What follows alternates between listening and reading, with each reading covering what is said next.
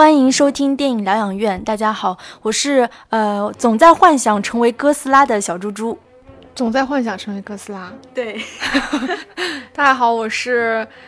呃那个电影节马上就要开始放票了，我还不知道看什么的石头姐。我突然不想跟小猪猪一起做节目了，太可怕了，总在幻想自己成为哥斯拉。因为我特别欣赏哥斯拉他的这种力量，因为你朝他身上打核弹，他还能吸收这些能量，然后再喷出去。嗯，这就是强大。哦，可以可以可以。那呃，在节目开始之前，我还是要安利一下我们的微信公众号“电影疗养院”，聊天的聊，欢欢迎大家去关注。因为我在上周呢开了我们的电影疗养院的粉丝群，然后我有在这周吧。对这周这周，然后我有在那个微信里面发我们的那个二维码，但是那个二维码的有效期是到六月十一号，也就是下周。那欢迎大家关注微信号之后，可以翻到前几天的那个二维码进群。如果过期了之后呢，你们还是可以呃在微信后台私信我们，然后我也可以把你拉拉入群。对，你可以重新再生成一个二维码了。嗯，对你你那个群最近怎么样？呃，还是比较火热的。啊，好。很好，很好，加油！因为发现就是进群的人还是很很资深的影迷啊，就是大家分享了很多，包括资源啊，就是要要片的新片的资源啊，要一些老片啊，或者是讨论一些近期的一些各种国家，什么苏联电影、韩国电影、法国电影，感觉我们这个群是那种囊括万象吧，嗯。就大家的侧重点其实还蛮蛮不一样的，有些人还是很硬核的，嗯，然后有一些大家喜欢的导演片子，其实差别也都蛮大的，嗯，然后就是一个提供一个平台吧，让然后让大家能够肆意的聊电影，嗯，那我们今天要来聊一部就是老 IP，就是哥斯拉。我们都知道，就是哥斯拉这个形象其实是起源于日本的。那最早也是那个东宝电影公司开始拍摄的，最早呢就是起源于一九五四年，因为当时日本其实经历过广岛和长崎两次核弹轰炸之后，那其实当时整个应该说日本国民是比较对核应该是谈核色变，所以这时候呢就出现了哥斯拉这样的一个就是跟核辐射有关的一个像恐龙一样的形象就出现了，从此之后呢他们跟。从此之后，哥斯拉这个形象跟日本民众就是产生了一种怎么说是相爱相杀的这样的一个情节，一直到最近十年，其实是呃东宝公司把哥斯拉这个 IP 它借给了华纳，所以华纳就在一四年的时候推出了就是他们拍摄的哥斯拉一，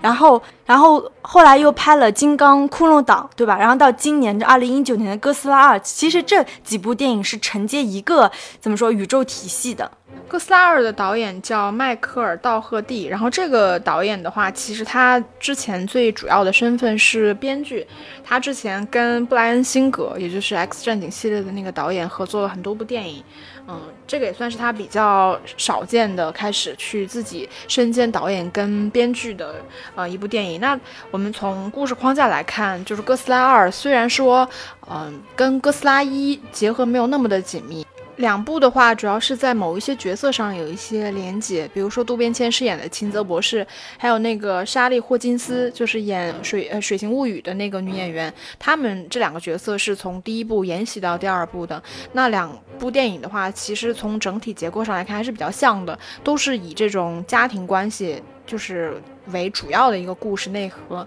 去探讨的这样的一个，嗯，有点类似于怪兽恐怖。然后末世科幻这样的一部电影，对，因为刚刚石头姐说那两个演员就是从第一部到第二部的连接，主要是因为他们都是属于帝王计划这个组织当中的人。然后我刚刚有说到那个金刚，他其实他们也涉及到这个计划，就是帝王计划。嗯，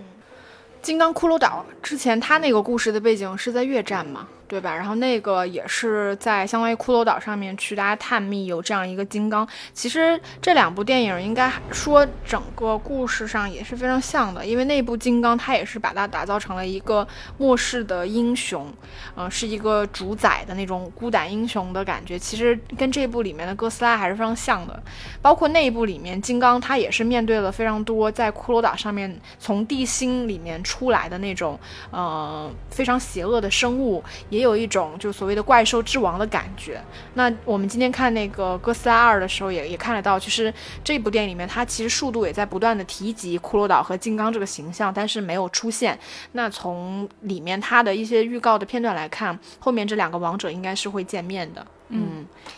的确是这样，因为刚刚有说到这个怪兽宇宙系列，它是那个传奇影业跟华纳兄弟影业就是联手创造的嘛。那这个哥斯拉的 IP 是东宝公司借给他们的，传闻就是到明年二零二零年，就是东宝公司会收回这个 IP，也就是说以后。呃，传奇和华纳他们就没有办法再用利用这个 IP，所以要趁热打铁，赶紧推出《金刚大战哥斯拉》，所以也很期待这个就是两大感觉是怪兽之王或者怪兽之神的一个角色的一个碰面。因为从我自己来看，我觉得哥斯拉二还蛮好看的一点在于说，我好像之前不太看到过这种很就是 A 类的电影有这种很多的怪兽大集结，因为他们确实是真的非常。大的那种怪兽大集结的电影，我觉得还是。很好看的，尤其是比起第一部，因为第一部里面其实怪兽除了穆托之外，那哥斯拉这个形象出现的也是比较晚的。它整个故事的主线其实还是集中在人物，就是人类这条线上面。那到这一步的话，其实明显感觉到它从人类这个侧重点转向到了说整个怪兽的这一个体系里面，包括对于我们熟悉的这些，就是东宝公司的这些比较经典的啊怪兽形象，对来了一次重新的这种洗牌。我觉得这个部分还是。就是我觉得从这部电影里面吧，能看到一些比较好、好有意思的东西。因为这部电影里面其实它有出现很多个就是新的怪兽形象，也不算是新的吧，出现了很多个怪兽形象。那小叔，你给我们讲讲这些怪兽吧，他们应该也是从东宝公司出来的吧？的确是这样，就是先讲讲那个基多拉吧，就是那个三头的那个怪物，它其实是在一九六四年，就是东宝。东宝电影当中就已经出现这个生物了。那基多拉那时候它它就是来源于外星外太空。那它当时就是从它一出现，它就是哥斯拉怎么说是死敌和天敌，所以这两大怪物就是注定是碰到面就要就要打架的那种。因为我我看到的是说，其实因为哥斯拉。经过这么长、这么几十年的一个变化，他的形象本身是有的时候是正义的，有的时候是邪恶。其实，在其其中是不断的变化的。我觉得这个可能跟这个电影当下再再被去改编的时候，当下人们的那个心境，我觉得是有关系的。那也是从基多拉出现开始，那哥斯拉这个形象开始有了一点转变，是说他开始往更加正面的形象去转变了，因为他有了一个 永恒的反面的且成功的一个敌人基多拉。嗯，然后我我我当时看那个。呃，哥斯拉二这个电影的时候，因为当时我还不太了解，然后我没有想到，我还想说，怪怪的，就是突然一个怪兽就变成了外星生物，然后它要怎么样去毁灭地球？然后今天我们一查才知道，说这个形象原本就是说它就是一个外星的生物。对，的确是这样。然后另外一个就是，呃，片中。给予很多感觉是神圣母性光辉的另外一个生物叫摩斯拉。那这个摩斯拉，它其实是东宝第一个就是被定义成就是女性的这样的一个怪物，而且也是第一只加入哥斯拉系列的怪兽。之前就是东宝电影公司，它有将就是摩斯拉的一个就是短篇小说改编成电影，叫摩斯拉。就是在我们的印象中，摩斯拉就是是一种比较善良和仁慈的怪物，除非它真的受到威胁。其实他对人类一直是处于一种亲善的态度的。嗯，就是这部电影里面，就是摩斯拉出现，我觉得。很明显的啊，就是第一次出现这种怪兽，有那种非常天启的，就是神域的那种感觉的形象。其实反而不是哥斯拉，而是就是摩斯拉，因为它最开始是一条幼虫嘛，也有铺垫过说它后面不知道它会变成一个什么。然后当它真的出现的时候，我们是看到是在那种有点像类似于瀑布一样的地方，然后大家真的都是仰望它的那种感觉。再到它来到就是海面上，有那种光从天而降，那个是非常明显的，有种。就是从电影的手法来做啊，它它是其实有非常强烈的，就是那种天启宿命的感觉。那从我们看到电影最后，其实它的那种女性，就我我觉得她的这种，虽然说她是个女怪兽啊，但是其实跟大多数女性的形象是一样的，她是有一种牺牲精神，对，包括她最后也是牺牲了她自己，就是相当于变相的吧，是嗯救了哥斯拉，嗯。对，现在好像连怪物电影都流行，就是配 CP。对，在第一部哥斯拉当中，你记得有那个木托，就是雄木托和雌木托，最后他们还要就是跨越什么什么半球对山河大海，然后交配产下很多卵的那个故事，就被哥斯拉阻止。那到这一步，其实是把那个摩斯拉跟基多拉算是硬性也是配了一个对，就说哎，不同物种之间，它们竟然能产生某种就是呼应。嗯，你这么一说，让我想起来，就是当年《骷髅岛》上映的时候，然后那个时候就是我们还在迷惘的时候，当时就写那个文章，然后看那个金刚，就是《骷髅岛》里面那部金刚，然后我当时。对比了一下金刚，有点扯远了。就对比了一下金刚这个形象，从它诞生到骷髅岛那部的时候，让我产生了一个很不寒而栗的感觉，就是你能明显感觉到那一部电影里面的金刚是被阉割过的金刚。嗯嗯，就是我忘了这个，因为写的年头太多了，我已经不记得我当时是怎么怎么去得出这个结论了。但是我当时看那个电影的时候，我就觉得非常恐怖，就它确实有那个金刚的感觉。嗯，因为他有提到说那个金刚是唯一一个仅存的，然后他的父母已经死了，然后也是那样一个末世形象啊，有点扯远了。嗯嗯，石头姐说的是对的，因为我我自己印象中看很多怪兽电影当中，我们会默认为这个怪兽是雄性的。嗯，包括像大白鲨，包括像异形，对吧？就是除非他特地有有提啊，这个是异形的之母，这是一个王后的形象，我们才说啊，这是一个母性的一个怪兽。嗯，这也算是这部片子当中就是比较有趣的地方吧。然后我还对这个里面有一个怪兽印象特深，就那傻大鸟，叫叫拉顿。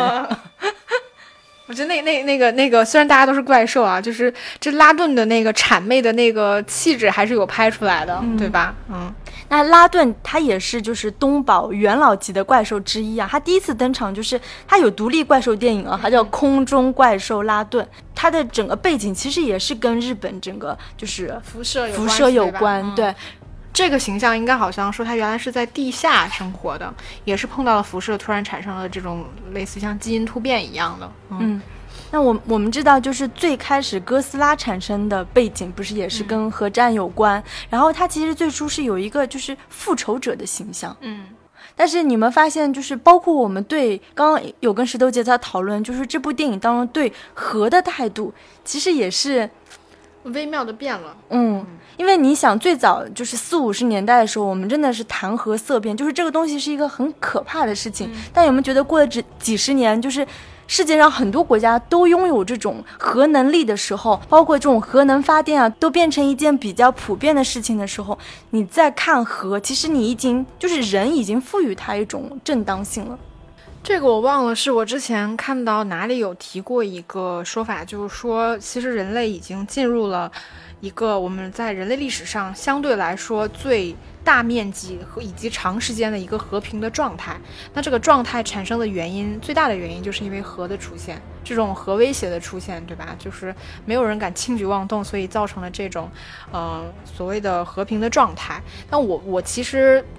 怎么说呢？就你像你说的，可能现在已经过了那种所谓谈核色变的阶段。但我我看到就是这部《哥斯拉二》，它对于这种核武器或者说大规模杀伤性武器的这种处理的态度，我其实是有一点点不是特别能接受的。就还是比较随意的感觉。我觉得不是随意，是而是他，我觉得他默默的在偷换一种概念，就是嗯。可能也也也像我们说，它可能说是武器的另外一个一个面向，比如说像核核武器，它也可以带来和平一样。另外一个面向，它这个里面有变相的去提到说，就是那个秦泽博士，他有把那个鱼雷，应该是叫鱼雷啊，把这个鱼雷带到深海里面去，然后去通过这种方式拯救了哥斯拉。对我们虽然也知道说这个好像也是跟原著故事是一脉相承的，但是。你你可以看到，就我会觉得他在其中有偷换概念，就是他们通过这种方式救了哥斯拉，然后又让哥斯拉复活，去拯救了人类。对，那其实这个背后的内核就是说，其实就是这个武器是合理的，对，是合理的，它是能够去拯救人类的。我会觉得默默的有在帮这些武器的存在性对对对，我觉得是有一种合理化吧。嗯，的确是这样，就是。就包括呃核武器，然后哥斯拉和人类这三者之间，其实那么多哥斯拉电影都有在尝试找到一种平衡，就有一种制衡点。那像石头姐刚刚说的，就是现在这个和平世界，就因为大家都有核武器了，所以这也是一种人类之间的制衡点。那同样，我觉得对于哥斯拉系列电影来说也是，就是现在哥斯拉拥有它可以吸收核弹，那这个。哥斯拉，然后再去帮助人类，然后核弹，同时就是这些关系当中，我觉得已经能找到一个平衡点了。然后这个这个逻辑说法也是行得通，嗯。就是他从一个最开始的复仇者的形象吧，我觉得已经变成了一个所谓的神，一个地球的守护者，对吧？这个里面也给了他一个，我说这个我不确定说是不是在整个故哥斯拉故事里面有去延伸过，说哥斯拉这个生物其实跟上古的传说或者更古老的这个呃人类的故事有有一些更深层的结合，因为这个里面有提到过，它大概来自于一个更古老的时代，对，它是一个就是可能地球的守护者这么一个形象。那其实这个故事本身。身核它产生是由于核泄漏或者说核威胁这种东西，其实是有一点脱离的。嗯，就它并不是一个复仇者，而是变成了一个守护者。嗯，这种形象的变化吧，我觉得可能跟当下我们去看待这种更强大生物的时候的这种心境，我觉得也是有很大的变化的。嗯，对啊，因为哥斯拉也真的是在与时俱进，它按照就是我们人类。的心境的变化，然后它的功能性也在随之发生变化。因为现在大家是一个信仰缺失的时代，大家都需要有这样一个神的形象存在。因为它不断的电影当中强调这是这是一个神，嗯，对吧？嗯嗯，就我们已经到了一个，我觉得是所谓智人的时代吧。对，那我们来聊回就是这个哥斯拉二的这个电影吧。就你看完了之后最大的感觉是什么呢？首先，我觉得它的整个。首先，我觉得它的整个打斗的场面还是好看的，因为它真的分了很多不同的战场，然后有跟不同的怪兽去打斗，它就是不同怪物之间的打斗的那个。怎么说？动作戏也是比较比较丰富的，比较好看的。包括就是对地表造成的一些破坏啊，什么大楼呢爆炸、啊、玻璃碎片这些东西，都做的是比较逼真的。因为我们我们刚刚也在聊，就是二零一六年，那呃安野秀明拍摄了一个日本出的一个电影，叫《新哥斯拉》。它这里面按理来说，这个应该是血统更更纯更纯正的哥斯拉，结果就是都在吐槽那个五五毛特效，对吧？就是所有怪兽的那个眼睛，就感觉是小时候我们买的那种劣质玩具，那个眼睛是不能转动的，眼白特别多，只有一个小小的黑点，全程就是那么多炸弹啊，那么多枪打在他身上毫无反应。对，就是哥斯拉内心毫无波澜，甚至还有点想吃黄焖鸡米饭的感觉，是吧？对。但但可能因为那个电影本身。它是有很强的这种政治讽讽刺在的，嗯，对，嗯，所以说看得出就是美国人或者是好莱坞他们在驾驭这种，呃，A 类更大规模的这种怪兽电影的时候，它的特效真的是很好，嗯，所以所以你在说东宝把这个就是哥斯拉的 IP 收回去，我也在想说，就是你们是收回去了，但是其实是很难真的让哥斯拉达到这种量级和规模的整个一个文化符号，或者是对在全球的影响力，我觉得这个确实是。很难办到的，嗯，然后我我我当时我看这个电影的时候，我最大的就是看完了全程啊，最大的一个一个反应啊是哭，为什么？就我不知道，就是我这种情绪的来源是什么？我觉得可能有一些他的点是能够触动到我的，比如说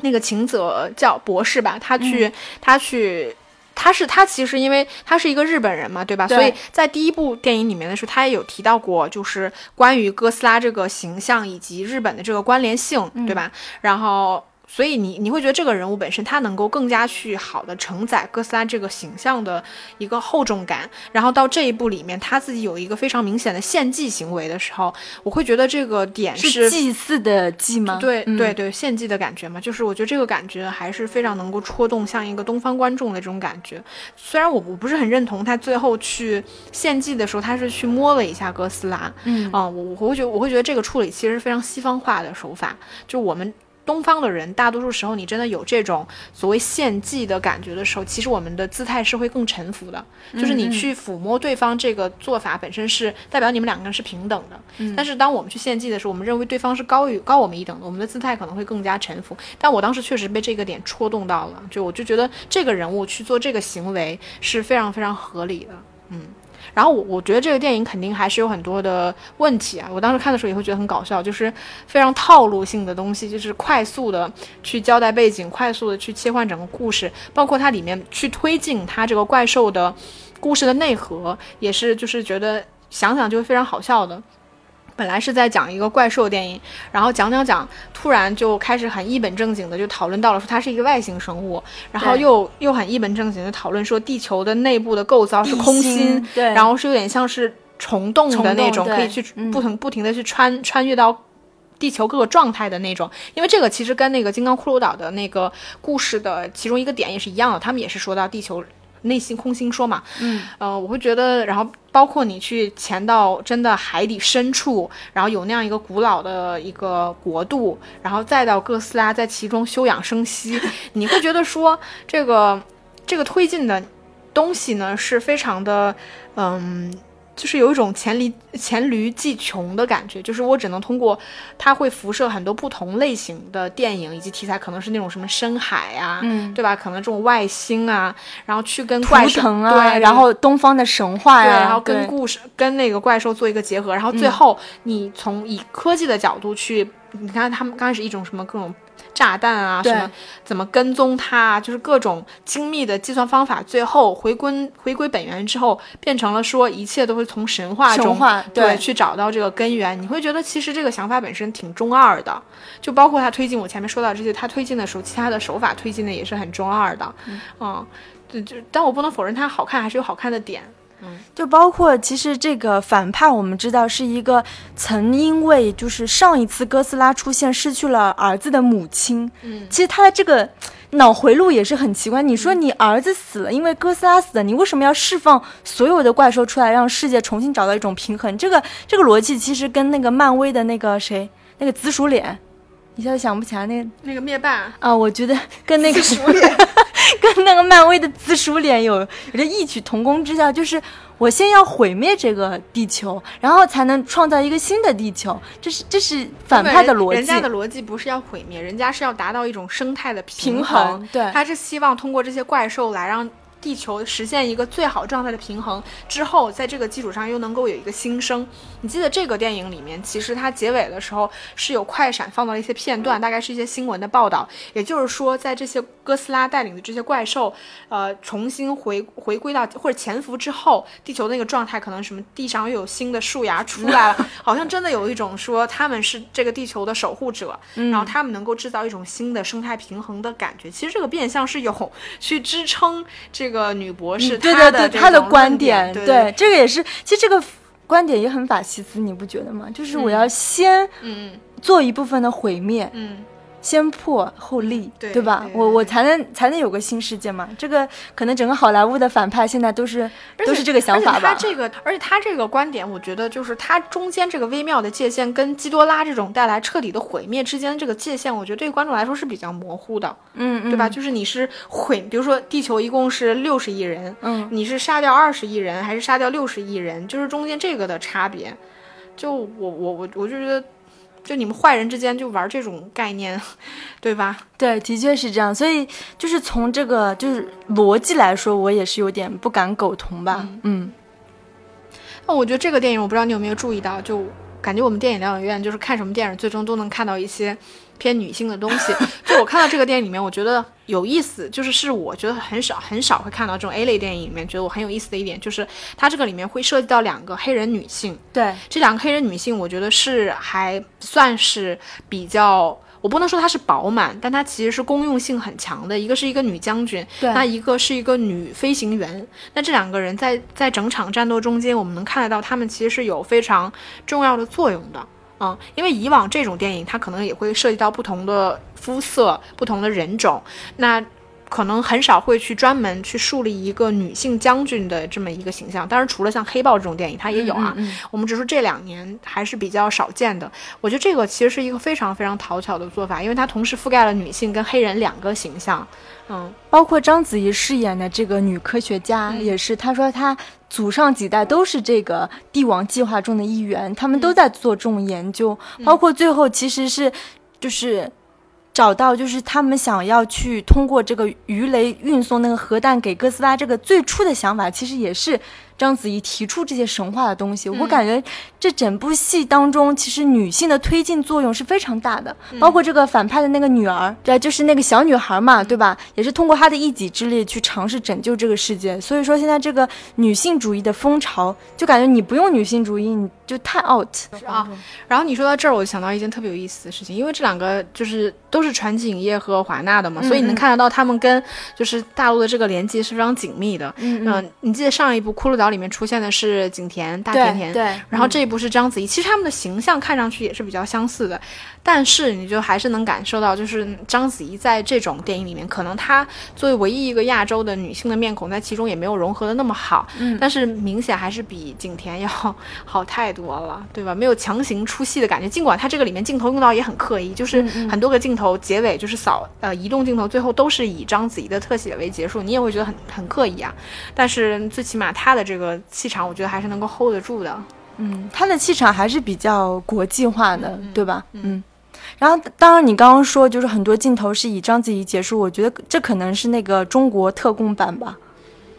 这个我还还真不太清楚，因为往往经常好莱坞的电影现在就是华人女性加入的频率是比较高的，然后到中国的那个特供版，就是这些镜头就会更多。嗯。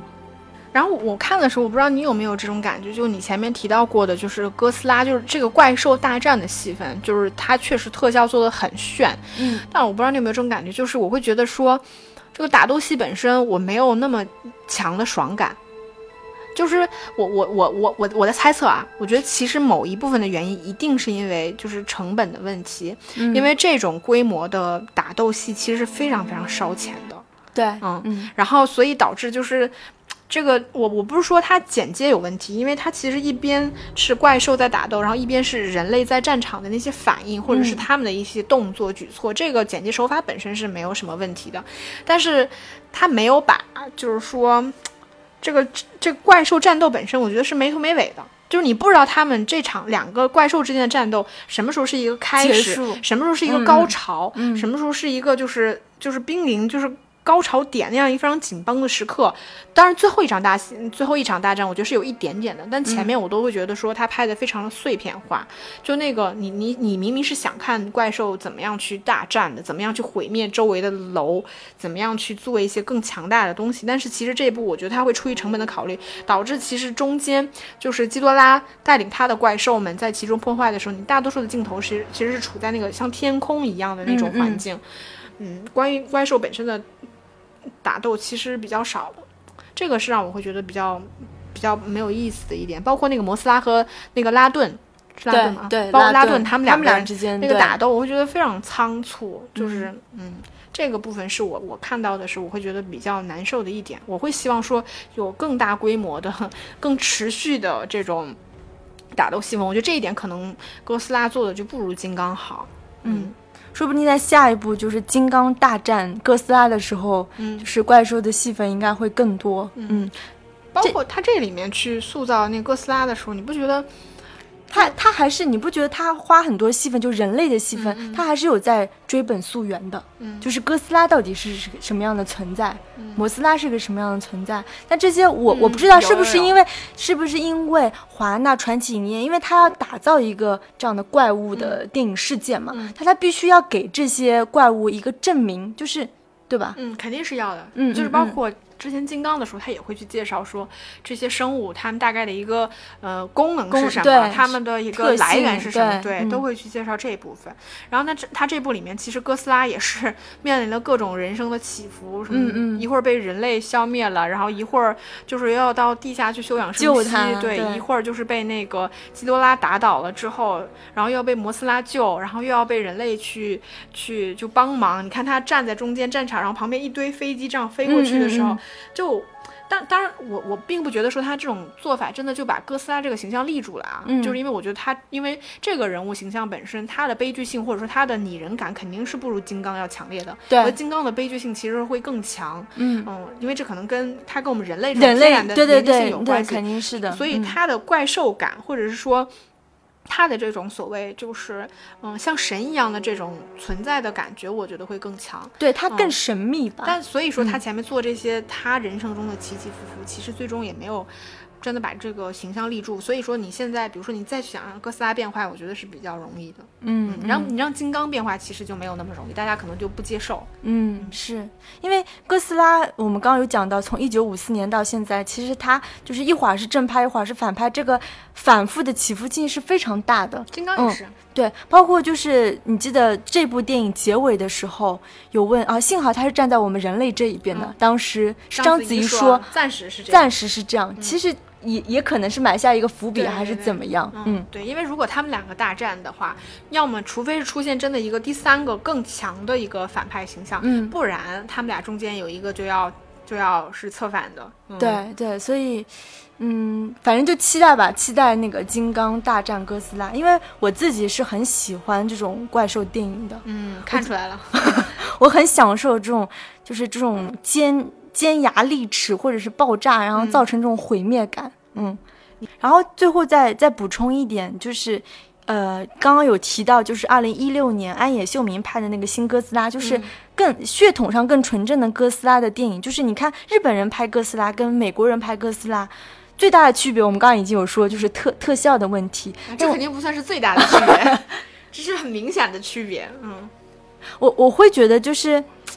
日本人对这个哥斯拉的情感羁绊性，或者是。纠结性更强烈，我觉得他们把哥斯拉处理的更复杂吧。对，就是其实像你说的这个电影，它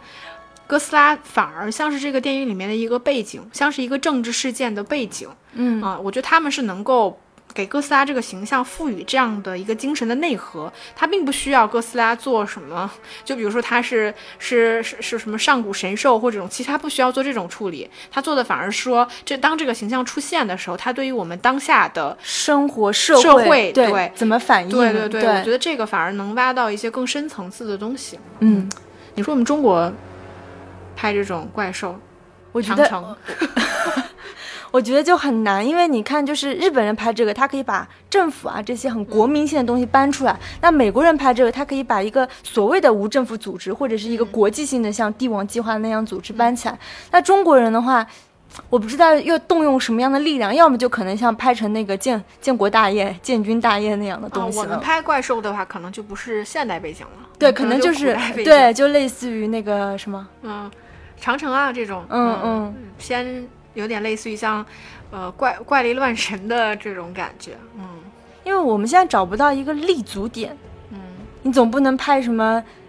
怪兽，其实怪兽出现的倒是很多了，就是像我说的这种古装玄幻的电影，但是它并没有一个就是呃完全立得住的这样的一个以怪兽为主体的这样一个电影，可能也是我们俩阅片量有限，我们确实是没想到，嗯。最近有粉丝吐槽我们好像更新的频率有点慢，是我们从周周周更改成了月更。对对，其实没有，我们真的还是有在努力更新，因为可能最近都比较忙。然后我们有策划六月份的专题是奉俊昊的专题。呃，他的那个寄生虫刚刚在那个戛纳可以说是拿下金棕榈，对，所以我们就打算做他的专题。然后另外的话，我们尽量尽量更新吧。那希望大家还是可以关注我们的微信公众号“电影疗养院”，聊天的聊，然后可以跟我们多在后台互动啊，留言啊，希望就可以更近距离的跟我们的听众有一个互动吧。嗯，好呀，